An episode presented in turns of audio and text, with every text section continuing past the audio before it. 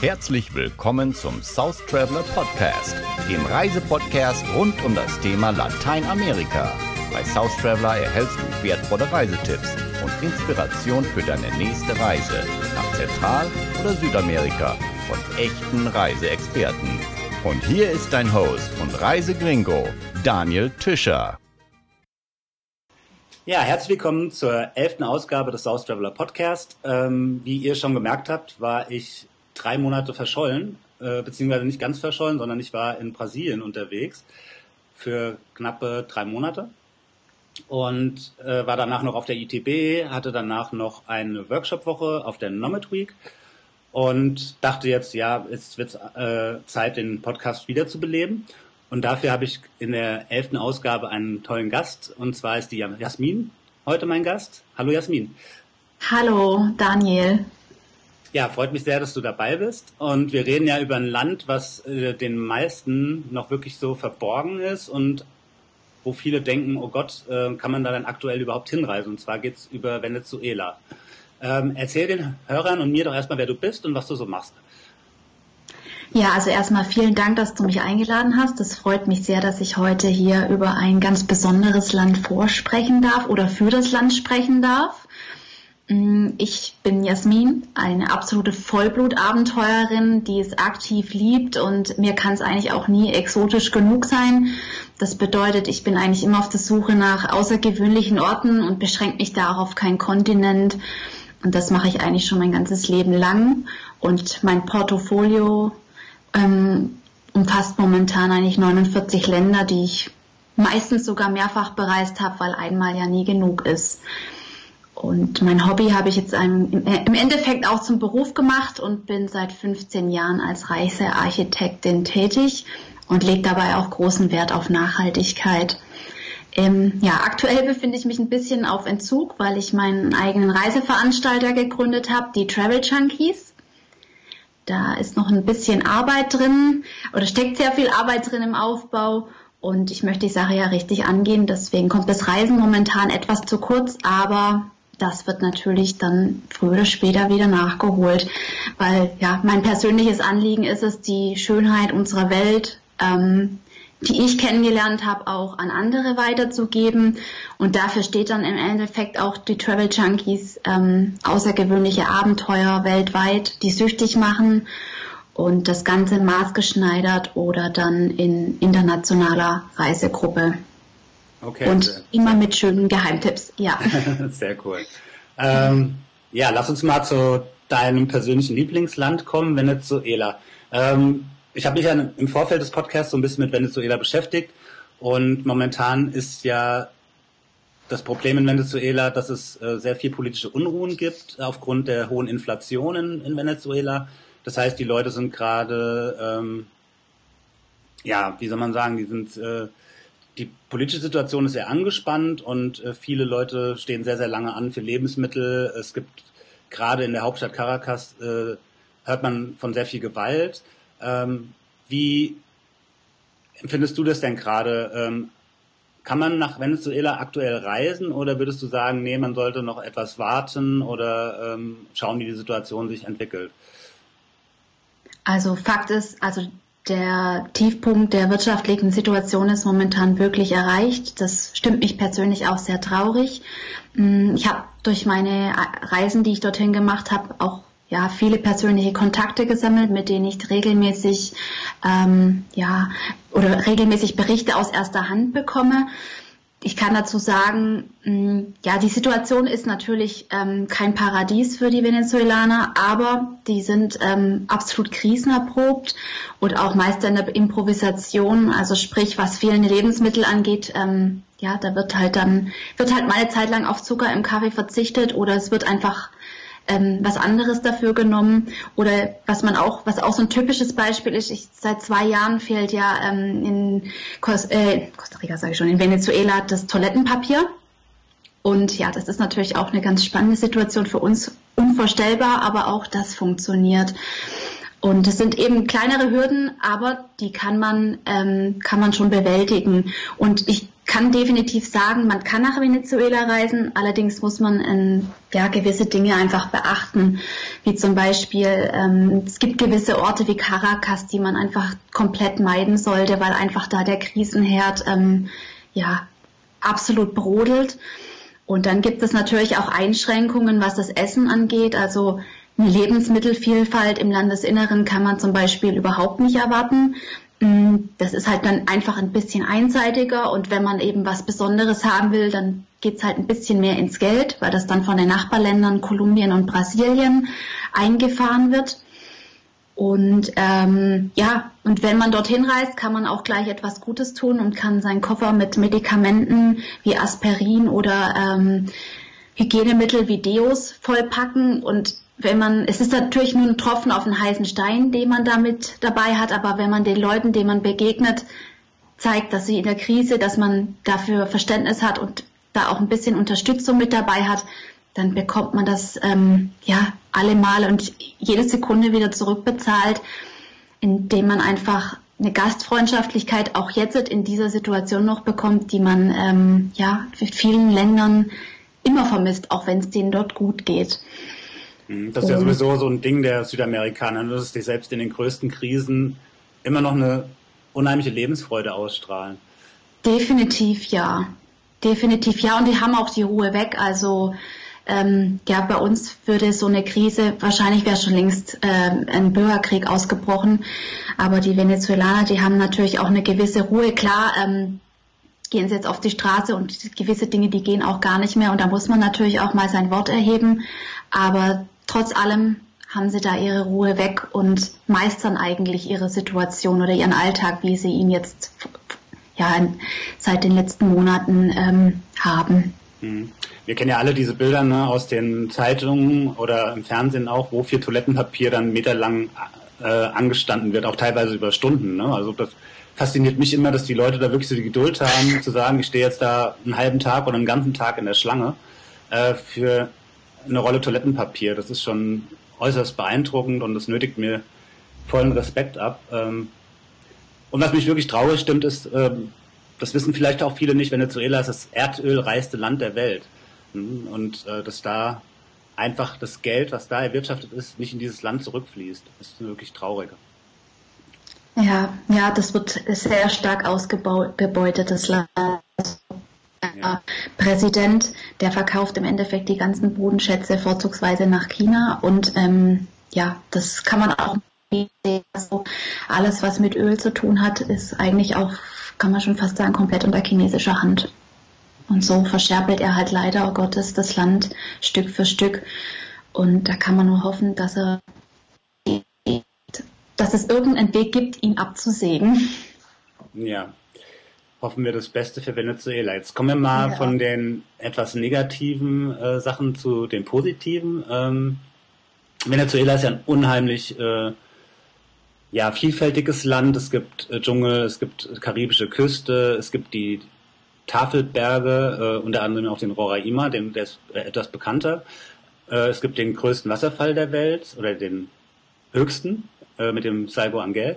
Ähm, Jetzt erzähl erstmal, wie du das erste Mal mit Venezuela in Kontakt gekommen bist und was das Land für dich so besonders, äh, besonders macht.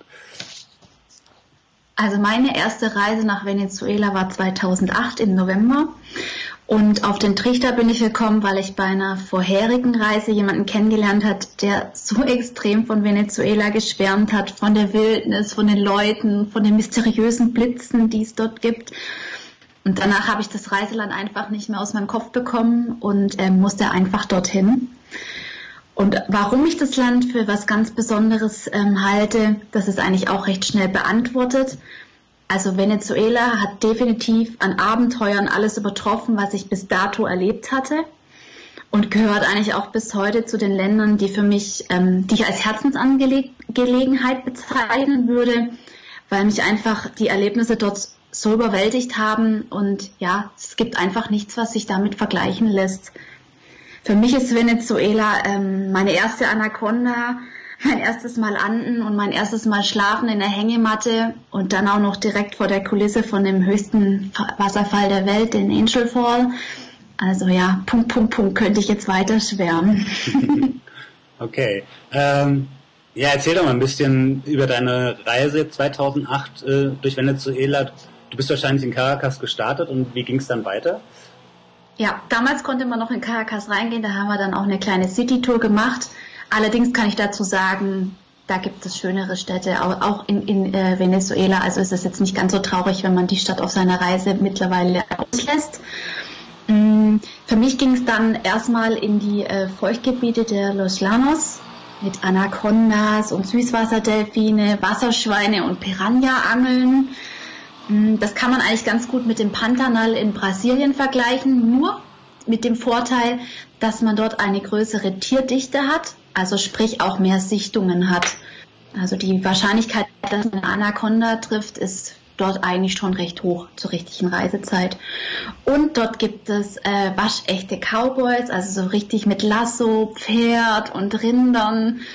Ähm, ja, das ist dort Alltag und keine Show für die Touristen. Und ja, fand ich eigentlich, hat mich, hat mich sehr fasziniert.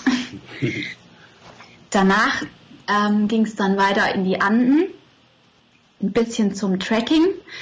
Da kann also, ich auch sagen, da kriegt jeder, ähm, wird auch jeder, jeder Geschmack bedient. Also die, die äh, Profis, die haben ihren 5000er, den Pico Bolivar, den sie beklettern können. Und ansonsten gibt es auch für jeden anderen Geschmack in jeglicher ähm, Schwierigkeitsstufe Trekkingwege äh, oder Pfade für mehrere für, für kürzere Strecken, wo man da dann wirklich die Andenwelt bestens kennenlernen kann. Okay.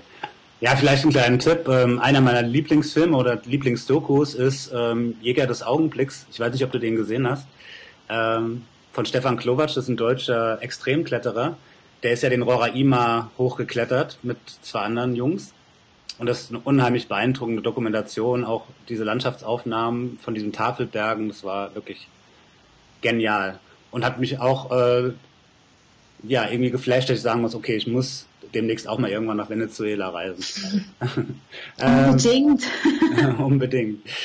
Ja, ähm, du hast jetzt schon ein bisschen über das, was man in Venezuela machen kann, gesprochen. Ähm, was sind denn, denn so deine absoluten Highlights im Land? Also wenn, wenn ich jetzt nach Venezuela reise, lasse ich Caracas erstmal aus. Ähm, wie würdest du denn jemand, der sagt, okay, ich habe so drei, vier Wochen Zeit, ähm, wie sollte der durchs Land reisen?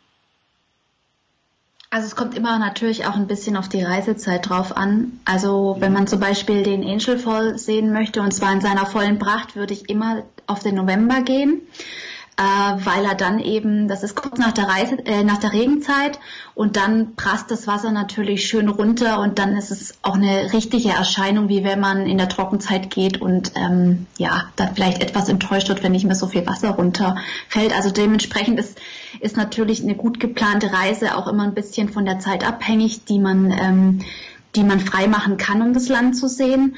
Aber ich muss auch sagen, die Tafelberge da unten in der Gran Savanne auf jeden Fall das absolute Spektakel und das lässt sich auch von mit nichts äh, vergleichen, auch was andere Länder betrifft. Also es ist wirklich was Einmaliges und auch das Schönste, was Venezuela zu bieten hat.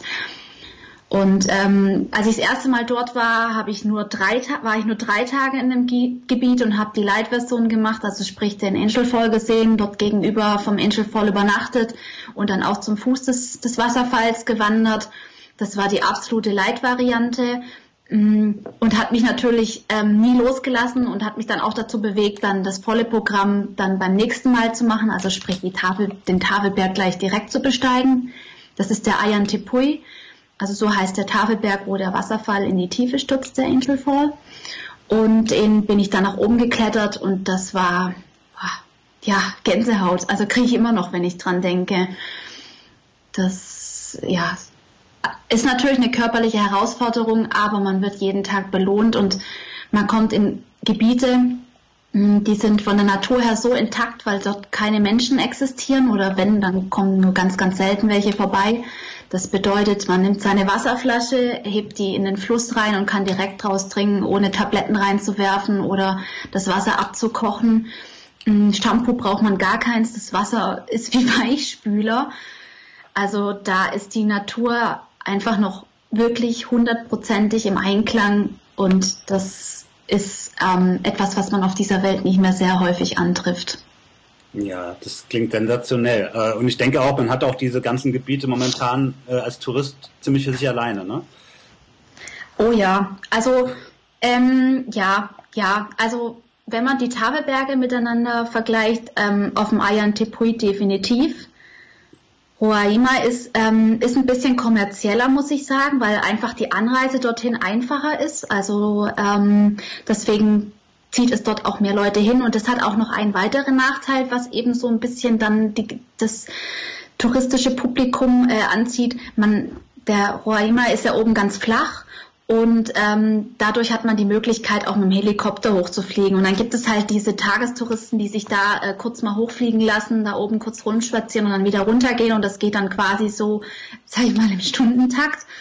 Und das ja, ist zum Beispiel auf dem Ayan Tepuy nicht möglich. Und dementsprechend, ähm, also da muss man die Fitness äh, aufbringen, um nach oben zu kommen, wenn man das Ganze dann oben genießen will. Aber dafür hat man natürlich dann oben auch nur ähm, ja eigentlich niemanden oder fast niemanden, weil ja das schon mit einer gewissen Herausforderung in Verbindung gebracht wird, wenn man wenn man das Plateau erreichen möchte.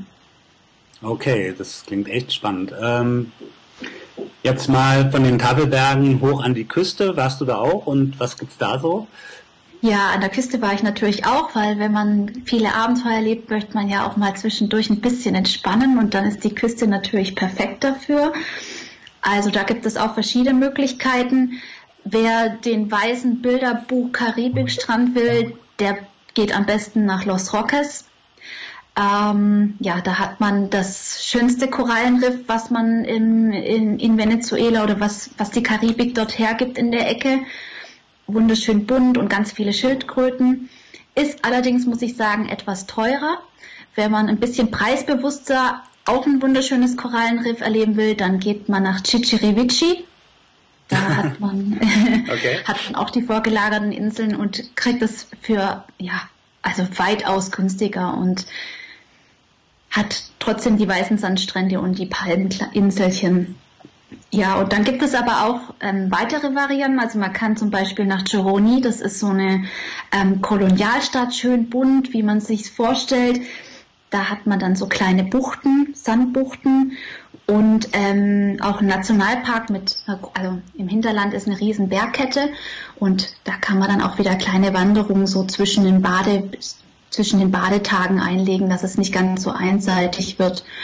Und ähm, wer eine ganz abgelegene Bucht sucht, dann ist mein Geheimtipp ähm, Playa Medina. Da hat man ja alles außer Menschen. das klingt echt traumhaft. Ähm, genau. Und ähm, diese ganzen Sachen, die du jetzt gerade besprochen hast, ähm, wie macht man das am besten? Kann man in Venezuela äh, alleine reisen, beziehungsweise kann man mit öffentlichen Verkehrsmitteln fahren? Oder sagst du, nee, um Gottes Willen, da braucht man auf jeden Fall eine geführte Tour oder jemand, äh, der sich mit den Gegebenheiten vor Ort dann auch auskennt? Also ähm, ja, also definitiv öffentliche Verkehrsmittel ist schwieriger geworden. Es gibt sehr, sehr wenige, die man noch mit gutem Gewissen äh, fahren kann, aber da muss man sich im Vorfeld auch immer wieder neu erkundigen, weil sich die Situation in der Hinsicht auch immer ändert. Also Trampen würde ich zum Beispiel, diese Freiheit, von der würde ich komplett abraten. Öffentliche Verkehrsmittel finde ich auch schwierig. Es gab damals, also damals konnte man auch noch ganz gut mit dem Mietwagen fahren. Das würde ich momentan auch eher abraten, weil es gibt recht viele äh, Militärkontrollen und ohne Einheimischen an der Seite ist das eine ziemlich nervenaufreibende Angelegenheit. Und auch die Tankstellen, die schlechtes Benzin verkaufen, das sind halt alles so Situationen, die es bei uns nicht gibt. Und da könnte man als Reisender ganz schnell in eine ganz große Falle tappen, die sehr, sehr unangenehm wird. Deswegen würde ich persönlich schon ähm, dass man das vorab plant. Also man kann es individuell machen, aber vorher geplant, also sprich dann mit Fahrer oder ähm, ja oder Inlandsflügen. Da kommen wir übrigens zum nächsten Punkt, die Inlandsflüge. Ähm, ja, da gibt es nämlich auch, ja, da gibt es nämlich auch ein kleines Problem. Also ähm, durch die Krise gibt es eben, also gerade wenn man runter zum Beispiel in das Tafelgebiet möchte, muss man mit so kleinen Buschmaschinen fliegen. Und ähm, wenn ja, diese kleine Buschmaschinen, das sind meistens private Gesellschaften und die bringen momentan durch die Krise eben nicht mehr das Geld auf, ihre Maschinen regelmäßig warten zu lassen, was ziemlich heikel ist. Und ähm, deswegen hat unsere meine Partneragentur kurzerhand vor Ort entschieden, dass sie das Geld selber in die Hand nehmen und dass diese Wartung gewährleistet ist. Aber wenn man jetzt eben als Reisender, sage ich mal, alleine unterwegs ist und diese Entscheidung treffen muss, mit wem man jetzt in die Buschmaschine fliegt, ist das recht schwer, da einen Überblick zu bekommen, ob die Maschine wirklich gewartet ist. Und wenn man aber, sage ich mal, das über einen Reiseveranstalter, der sich eben auf solche exotischen Ziele spezialisiert hat, wenn man sich, da kann man sich dann einfach darauf verlassen, dass dann auch die gewissen Sicherheitsstandards, die man ja auch als Veranstalter, wenn man seine Verpflichtung hier in Deutschland hat, dass das dann auch eingehalten ist. Und dann geht das auch. Ja. Okay. okay. Ähm, und äh, an die äh, Küste fliegen kann man auch oder wie ist das ähm, mit der Karibikküste? Wie kann man die besuchen? Also Los Roques, das geht nur mit den Flügen, das ist auch okay. vollkommen in Ordnung. Also die Charterflüge, die dahin fliegen, das ist ähm, ja, die sind vollkommen in Ordnung und sicher, da braucht man keine Sorgen haben. Und die, also gehen, von, die gehen von Caracas aus dann? Ja, von Caracas, wobei der Flughafen, der liegt außerhalb von der Stadt. Also sprich, wenn man auch ähm, irgendwie mal eine Nacht, weil die Flugzeiten entsprechend sind, ähm, vorher ähm, dort sein oder früh am Flughafen sein muss, dann geht man, nimmt man auch kein Hotel in der Stadt, sondern es gibt dann da Flughafenhotels, wo man ratzfatz dann am Flughafen ist und auch gar nicht in die Stadt reinfahren muss. Ja. Okay, das ist sehr gut zu wissen. Ja. Ähm, ähm, jetzt kommen wir mal zum Thema Sicherheit. Ähm, wir haben ja schon gesagt, ne, Caracas auf keinen Fall. Ähm, wie sieht es denn generell in puncto Sicherheit aus? Hast du irgendeine Situation erlebt, wo du dich unsicher gefühlt hast? Oder was würdest du Reisenden raten, wie man sich verhalten soll in Venezuela? Ja, also ich habe keine Situation erlebt, wo ich mich unsicher gefühlt habe, aber ich habe natürlich auch äh, kleine Fehler gemacht. Und zwar ist ein großes Thema in Venezuela der, der Geldwechsel. Oh ja, habe ich gehört. ja, ähm, der Wechselkurs steht auf dem Schwarzmarkt, ein Euro ungefähr sind 1000 Bolivar und wenn man in die Bank reingeht, kriegt man für ein Euro ungefähr 10 Bolivar. Da liegt es natürlich auf der Hand, dass man sich äh, gegen den offiziellen Wechsel entscheidet und das natürlich schwarz macht. Und jetzt ist es halt so, durch die Krise in Venezuela ist im Endeffekt jeder Venezuelaner ähm, eine Wechselstube für Euro und Dollar. Und da kann man halt einfach nicht jedem vertrauen. Und ähm, da würde ich auf jeden Fall den Tipp geben, einfach immer nur bei Leuten zu tauschen, wo man einen Bezug hat, also sprich vom Hotel oder mit dem Guide oder mit einem Fahrer, den man kennengelernt hat, weil sonst hat man einfach am Ende die Gefahr, dass man mit dem ganzen Batzen Falschgeld dasteht und das ist dann auch eine eher ähm, unangenehme Situation. Ja, und die zweite Schwierigkeit beim Thema Geld ist, ähm, in Venezuela gibt es nur noch ähm, 100er und 50er Scheinchen, Noten, also es gibt keine höheren. Und ähm, ich habe den Fehler gemacht, ich habe gleich mal von Anfang an dachte ich, jetzt wechselst du mal 250 Euro. Jetzt kann man sich das ja dann ausrechnen, dass das gleich mal mehrere Kilo Geld sind und man dann in, irgendwo verstauen muss. Und das, also das, das war mein Fehler. Das, das, das darf man auf gar keinen Fall machen. Also außer man hat eine ganze Tasche dabei, wo man sein, sein Geld unterbringt, weil es waren wirklich vier Kilo Geld, die ich dann da hatte. Oh je. Und das wird dann, ja gut, wenn man zwei Koffern rumläuft ja. mit Geld, dann äh, ist man auch ein einfaches Ziel, ne? Ja. Ja, vor allem, wenn man dann irgendwas kauft und dann erstmal diese Tasche da aufpacken muss. Und mhm. da kommt dann auch mein nächster Tipp. Am besten dann im Hotel, wenn man dann sein Geld getauscht hat. Man hat immer einen Batzen, also darum, da kommt man nicht drum herum. Aber am besten, wenn man das dann vorher einfach abzählt und dann diese gezählten Bündel einfach nur noch rausziehen muss beim Bezahlen und nicht, dass man da erst anfängt äh, zu zählen. Weil ich sag mal, wir sind ja eher so Kartenmenschen. Wir sind es ja gar nicht mehr gewöhnt, Geld zu zählen. Und wenn man dann da ähm, Tausende von Scheine vor sich liegen hat, dann ähm, ist das ein ziemlich langes Unterfangen und man verzählt sich auch anständig, äh, andauernd und ja, dauert ewig und sieht bescheuert aus. Okay, das heißt, im, im, im Klar, Klartext heißt dann, äh, man sollte schon für den Tag überlegen, was muss man kaufen oder was möchte man gerne machen und zählt sich dann einfach diese Bündel ab und steckt die dann ein. Ja, also die, die Sachen kosten ja auch ähnlich. Also ich habe das dann immer, ich habe dann ähm, immer Zehntausender Bündel gehabt und Fünftausender Bündel, so dass ich das dann und habe die dann mit verschiedenen, also man kriegt ja auch ganz viele Gummis dazu, das ist ja das Schöne dran und dann kann man sich das so ein bisschen kennzeichnen, ähm, was jetzt, was man da jetzt unter dem Bündel abgezählt hat und dann muss man nur noch die Bündel rausziehen und entsprechend dann vorlegen und nicht erst alles wieder von vorne anfangen zu zählen. Okay. Aber gut einkaufen, ähm, ja, außer Lebensmittel und Getränke ähm, passiert da jetzt nicht so viel einkaufstechnisch in Venezuela momentan. Hält ja. sich in Grenzen dann. und wenn man in Hotels unterwegs ist, hat man meistens die Lebensmittel ja auch da schon mit dabei. Ja, das ist ein guter Tipp. Ähm, was ich gehört habe, auch ist der Flughafen von Caracas, der hat sehr, sehr strenge Sicherheitskontrollen. Hast du da eine Erfahrung gemacht? Oder? Oh ja. Und also ich muss ja dazu sagen, ich spreche ja kein Spanisch und ähm, ich habe mich da ähm, durch das Land ein bisschen gemogelt mit dem Google-Übersetzer. Und oh ähm, ja, aber das hat, das hat, das hat funktioniert. Muy mal. Ja. und Hände und Füße natürlich auch. Aber ähm, ja, ich hatte dann in der Tat ein, eine lustige äh, Begegnung am Flughafen. Also es werden dann Leute ähm, einzeln rausgezogen an der langen Schlange, die man, die man beim, beim seinen Check-in-Schalter dann hat. Und ähm, ja, ich bin dann rausgezogen worden, aber der Beamte hat es dann sehr schnell aufgegeben, weil ähm, ich einfach nicht verstanden habe, was er von mir will. Und er hat dann nur meinen Koffer kurz aufgemacht und ich habe einfach nicht verstanden. Ich habe ihm dann noch einen Kugelschreiber geschenkt und das fand, fand er dann eigentlich ganz gut, glaube ich, und hat mich dann auch wieder ziehen lassen. Also wenn man in so Situationen kommt, einfach lächeln und ja, die Sache einfach, äh, auch wenn man es nicht versteht, einfach immer, immer nett lächeln und irgendwie ist, endet die Situation dann auch wieder. Also es ist nichts Tragisches oder Schlimmes, wo man dann da ähm, vorgeführt wird. Es, also es war auch, als ich eingereist bin, hatte ich ja ziemlich viele Geschenke dabei und ähm, da haben sie mich natürlich auch rausgezogen.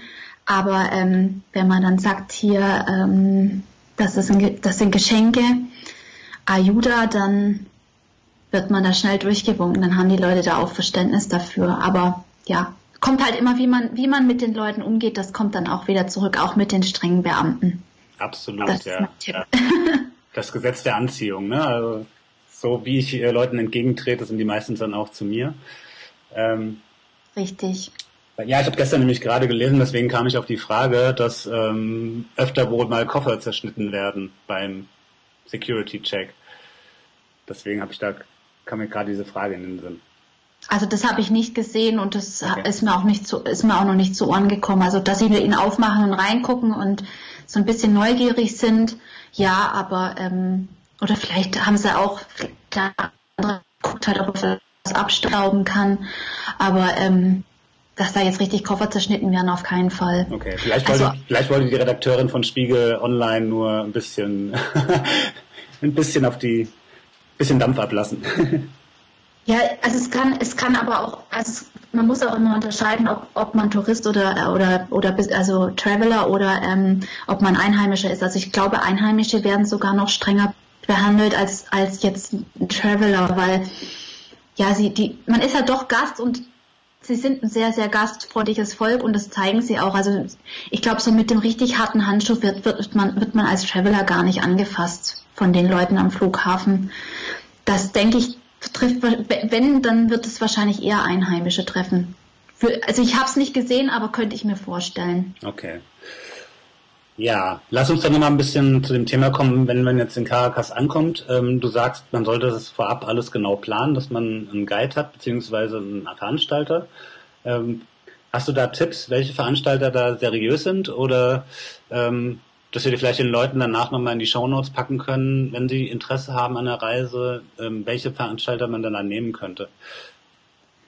Also ähm, bei mir ist es ja so, ich arbeite mit Incoming-Agenturen zusammen. Das bedeutet, es sind ähm, lokale Agenturen vor Ort, die entweder meine Routen, die ich denen vorlege, ähm, mir zusammenkalkulieren oder die auch so Gruppentermine auferlegen, ähm, die sie dann nur Veranstaltern wie mir zum Vermitteln geben.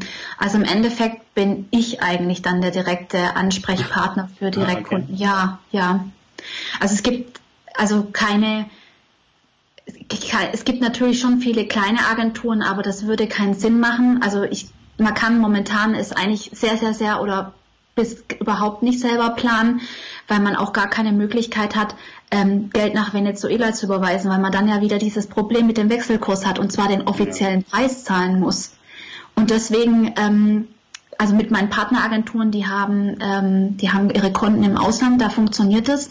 Aber wenn man jetzt mit kleinen Agenturen vor Ort arbeiten will, da, da scheitert es schon dran, dass man vorab gar kein Geld bezahlen kann. Und deswegen sind solche Mittelsmänner wie ich dann ähm, im Endeffekt für solche Ziele wichtig oder ein guter Partner, weil man zum einen die Tipps bekommt und zum anderen ähm, bin ich jetzt mit meinen Incoming-Agenturen, die kenne ich schon seit sehr, sehr vielen Jahren. Ich weiß, mit wem ich zusammenarbeite und ich weiß auch, dass da die Philosophie stimmt zwischen uns.